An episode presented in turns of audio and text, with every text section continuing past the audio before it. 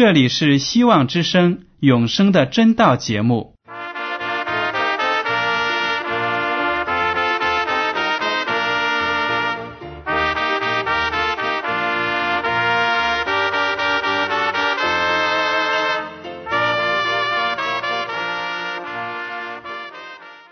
亲爱的听众朋友们，你们好，我是艾德，很高兴今天能和你们在永生的真道这个栏目中见面。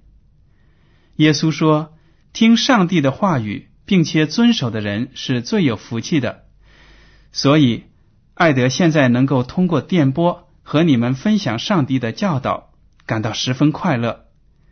我也希望众位弟兄姐妹。还有那些正在寻求真道的朋友们，也能够珍惜这段时光。大家不妨在手边准备好纸和笔，将今天讲到的要点和经文章节做些记录，以便过后自己再亲自查考圣经。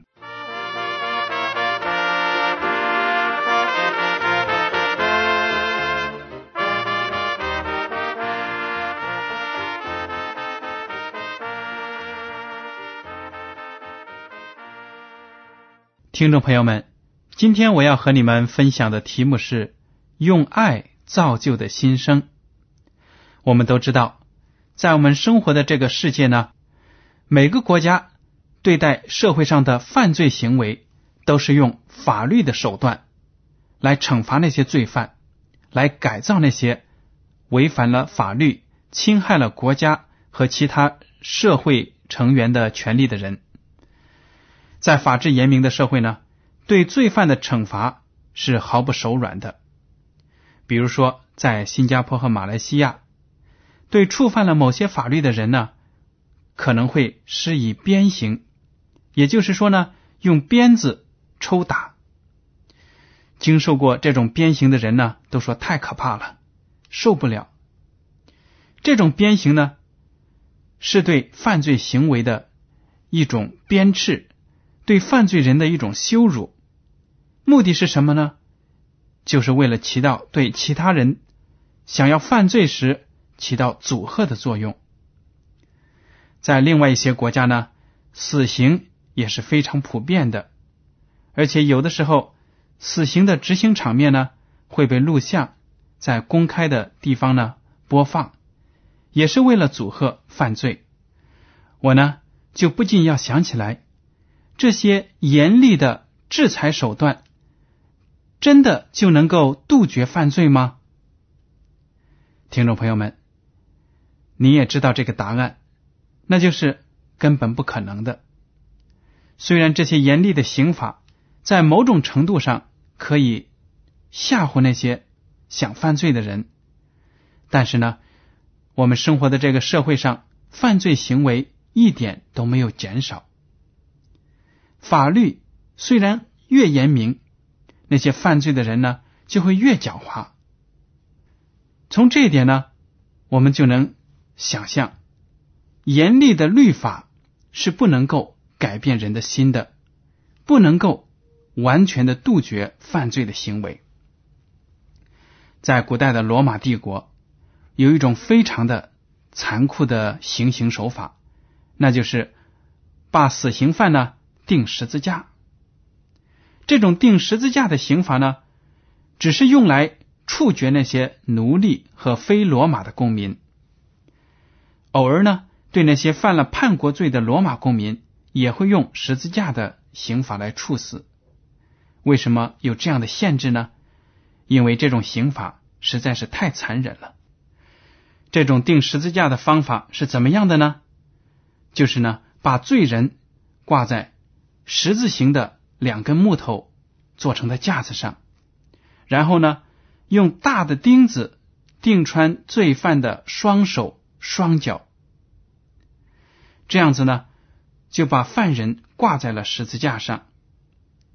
由于犯人被钉的身体部位呢不是要害，所以在通常的情况下，犯人不会马上死亡，他会在十字架上遭受饥渴、疼痛。风吹日晒，蚊虫叮咬，伤口感染。还有呢，那些过路的人可以任意的羞辱他、唾骂他，在这种压力之下、疼痛之下，罪犯呢可能需要好几天的时间才能咽气死去。所以说，十字架上的死亡是世间最残酷的死亡方法之一。然而，就是这样的刑法，也不能够完全阻止罗马帝国内其他被征服的民族起来反叛罗马政府。听众朋友们，今天我就提起了这个十字架，但是呢，我想向大家讲述一个爱的十字架。这个爱的十字架却能够改变人的心，让一个罪犯呢能够悔罪。成为一个向善的人，这个十字架呢，虽然也是痛苦和屈辱的象征，但是它却是全世界基督徒们得救的希望。在圣经的罗马书第五章一到二节这样说：“我们既因信称义，就借着我们的主耶稣基督得与上帝相合；我们又借着他。”因信得进入现在所占的这恩典中，并且欢欢喜喜盼望上帝的荣耀。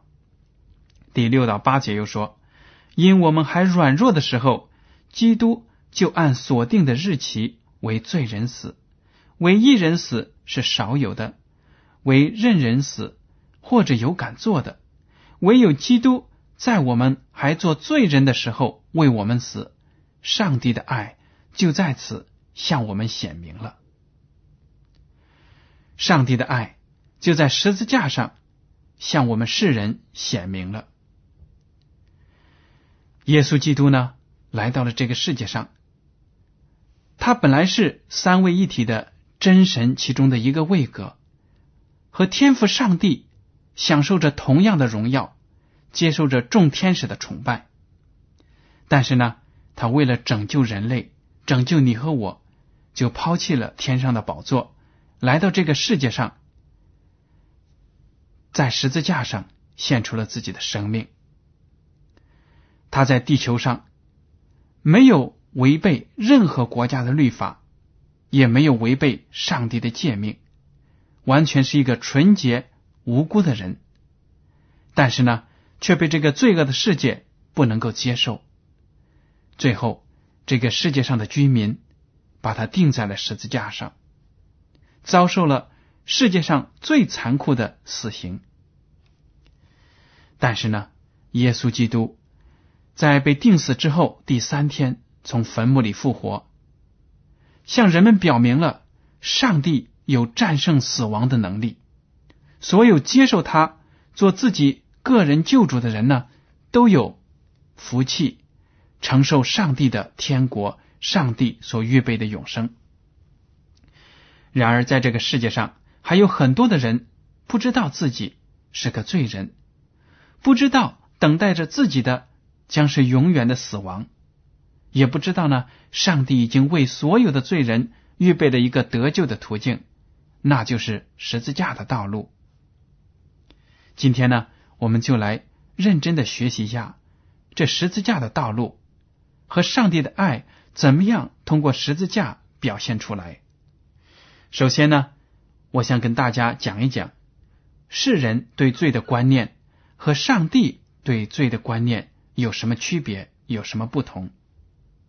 很多人呢不喜欢基督教，因为他们老听说自己是罪人，要悔改，他们不愿意承认自己有罪。因为他们觉得自己并没有违背一个国家的法律，为什么说自己要悔罪呢？好，我们先来看一下圣经是怎么说的。约翰一书第三章第四节：凡犯罪的，就是违背律法；违背律法，就是罪。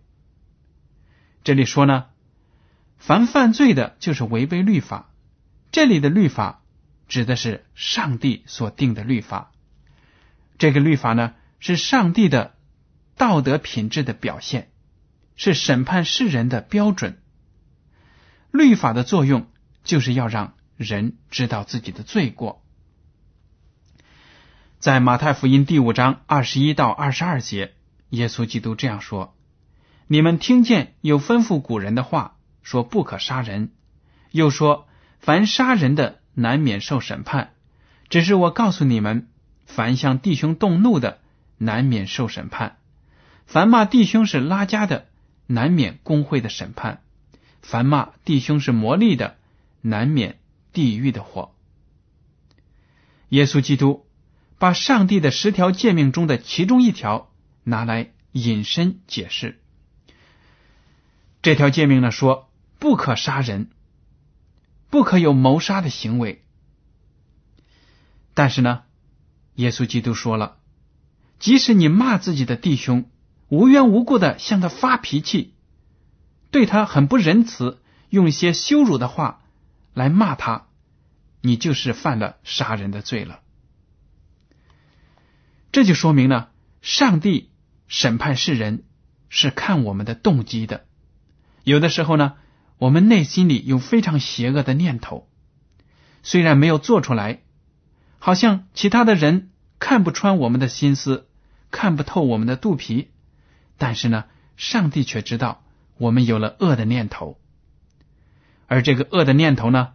在时机成熟的情况下呢，就很可能引发成大的罪过，比如说因为嫉妒别人或者恨恶某一个人，最后呢导致杀人灭口，杀人把别人给生命给毁掉了。所以，上帝说，我们不能够辱骂其他的人，不能够呢骂自己的弟兄姐妹。另外，在马太福音第五章二十七到二十八节，耶稣基督又这样说：“你们听见有话说不可奸淫，只是我告诉你们，凡看见妇女就动淫念的，这人心里已经与他犯奸淫了。不可奸淫也是上帝所给的十条诫命的其中一条。这里呢，耶稣基督就说了：凡是脑子里动了邪恶的念头，已经是。”干犯了这条律法，同样呢，说明了上帝所看重的、所鉴察的是人的动机、人的心思。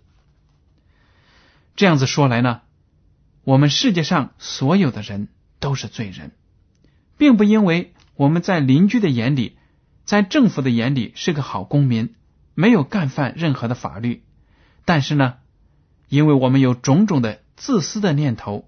恨恶别人、嫉妒的念头，这些都是干犯了上帝的律法，都是有罪的人。有罪的人呢，所等待的就是灭亡。所以呢，罪人需要一个救主，连那些不认识、不敬拜上帝的，也是有罪的。罗马书第一章二十到二十三节这样说：自从造天地以来。上帝的永能和神性是明明可知的，虽是眼不能见，但借着所造之物就可以晓得，叫人无可推诿。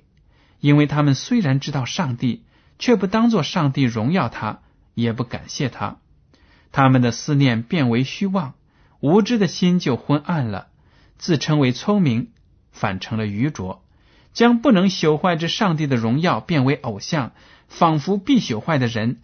和飞禽走兽、昆虫的样式，很多人呢在生活当中信奉各种各样的宗教，比如说佛教啊、道教啊，他们觉得自己是与世无争的人，是个好人，也不想杀人，也不想欺骗别人，他们觉得自己完全是无罪的，自己呢在努力的来造就自己。希望有一天能够得到升天，但是呢，圣经上帝的话语讲的这么清楚，自从造天地以来，上帝的永能和神性是明明可知的。也就是说呢，整个宇宙、整个地球都是上帝所创造的。通过观察这个世界，我们就能知道，这个世界不是无缘无故、偶然的产生的。而是上帝有意识的创造的。既然整个宇宙有这样一位伟大的创造者，他给了我们生命，给了我们气息，又提供给我们日常所需的，让我们的生命得以延续。那么，我们就有责任、有义务去认识他、崇拜他，就好像我们要恩待、孝顺我们的生身父母一样。如果我们是不孝顺的子孙，那么不但是邻居、亲朋好友骂我们，连上帝也会惩罚我们。何况上帝是创造我们的主，每一个人的生命都来自于上帝的恩赐，所以呢，每一个人都有义务、都有责任要认识这位上帝。观看周围的世界，我们没有理由说。哪里有上帝？我看不出来，我不认识他。圣经说的非常的清楚，没有任何一个人可以找借口说我不知道上帝。所以，在这个世界上，有很多的人过着虔诚的生活，但是呢，他们却不是敬仰上帝的，他们同样也是罪人。我们这么样多的罪人。在这个地球上生活着，我们的希望在哪里呢？谁来拯救我们呢？那就是耶稣基督，他就是人类的救主，上帝差派到这个世界上来拯救我们的。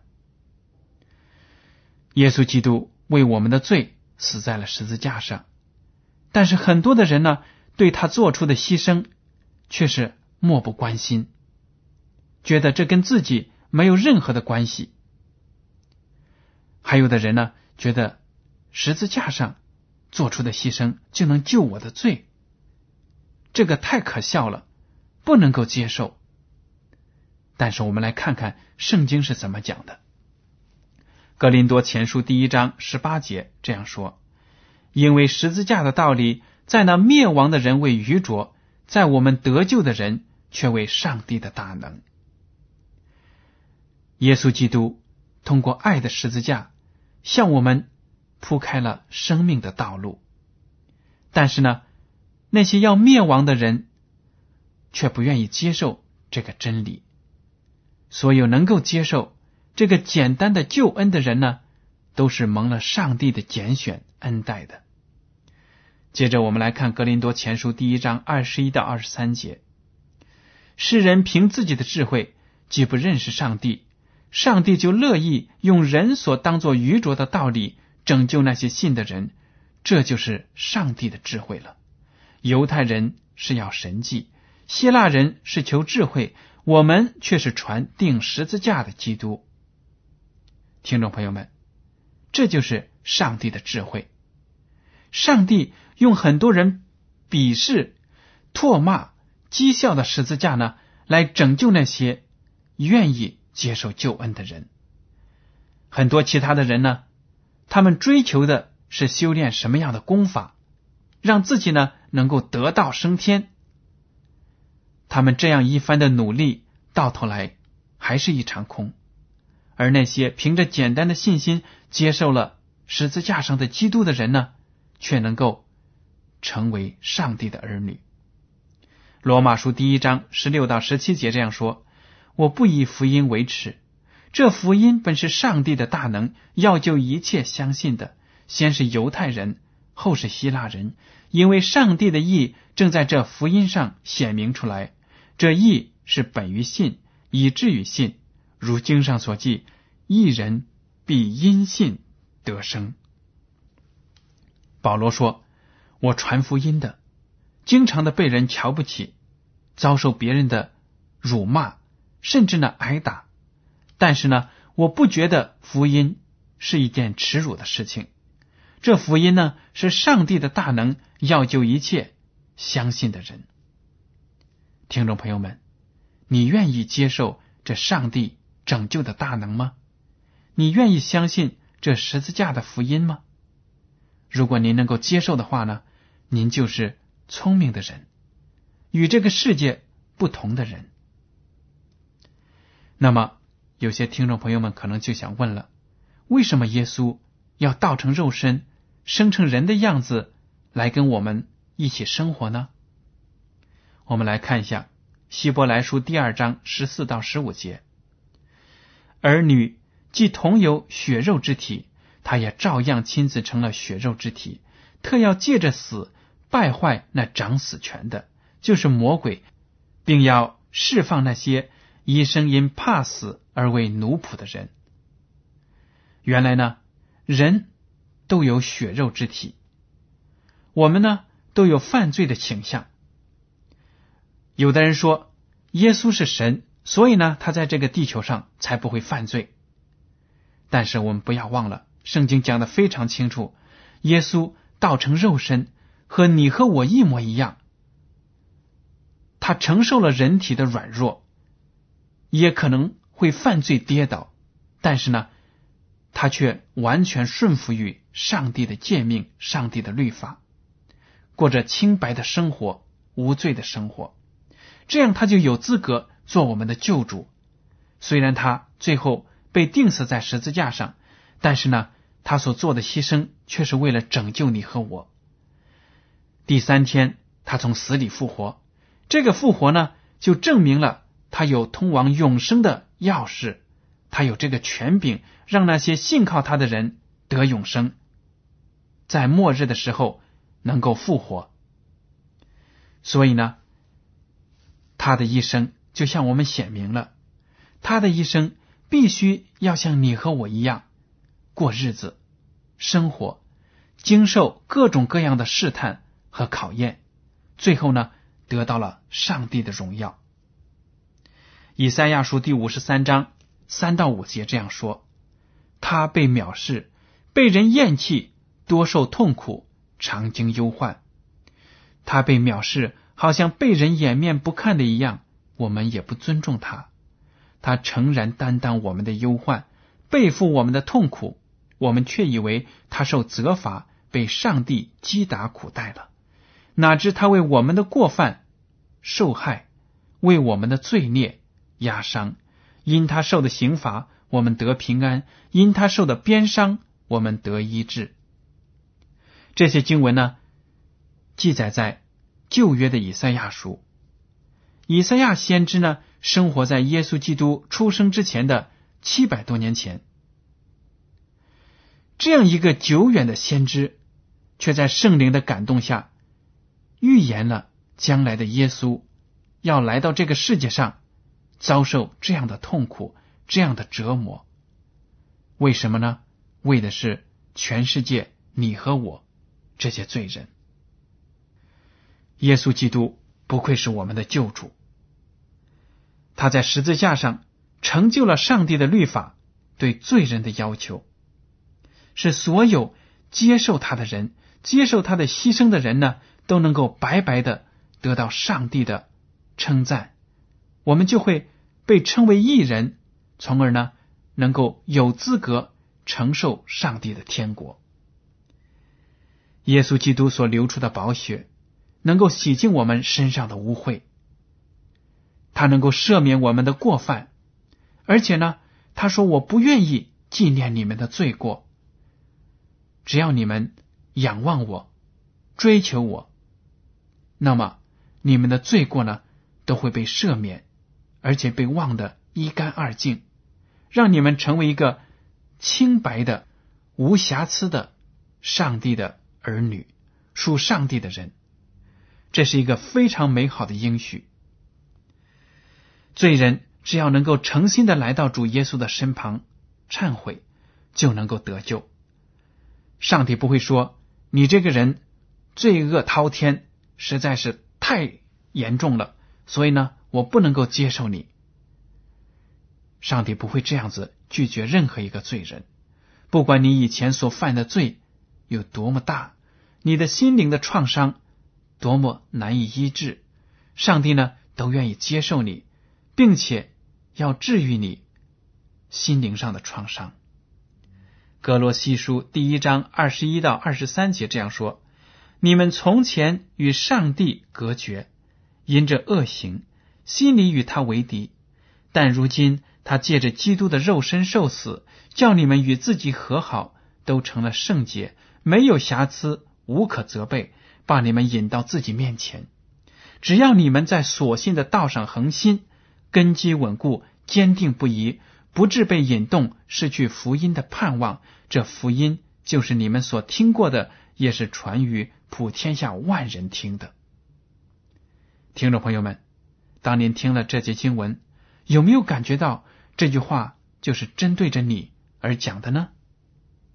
我们从前都是与上帝隔绝的，在本性上都是。违背上帝的、违背上帝的诫命的，我们呢，在过去的行事为人都是与上帝为敌的，但是却借着耶稣基督的死呢，和上帝现在和好了，我们就成为了圣洁的、没有瑕疵的、无可责备的人。只要我们坚信十字架的福音，抓住这爱的十字架，那么将来呢？我们都能够进天国得救。纵观我们生活的这个国家、这个社会、这个世界，没有任何一个监狱能够彻底的改造一个罪犯，彻底的消除他们内心的愧疚。唯独呢，耶稣基督的十字架能够做到这一点，让所有的罪人。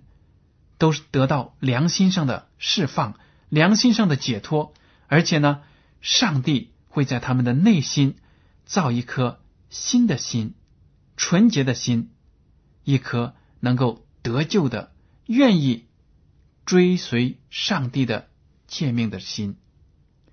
这就是爱的能力。那些刑法、死刑、严刑拷打都不能改变的心。只能通过上帝的爱心呢来感化。听众朋友们，您真的应该为我们有这样一位爱我们的上帝而感到高兴。如果您还没有接受耶稣做您个人的救主，那么您今天呢就应该向他祷告，向他忏悔，请他进入您的生活当中。好了，今天的永生的真道节目到此就结束了。您如果对今天的讲题有什么想法，或者对这个栏目有什么建议，您可以写信给我。我的地址是香港九龙中央邮政局信箱七零九八二号，请署名给爱德。爱是热爱的爱，德是品德的德。您在来信的时候呢，不必采用挂号信或者快件邮寄。因为这类信件在收发的时候都需要额外的手续，反而会减慢了通信的速度。还有呢，艾德提醒您，请用正楷字体一笔一划的书写您的名字和地址。好了，爱德感谢您收听今天的广播，我们下次再见。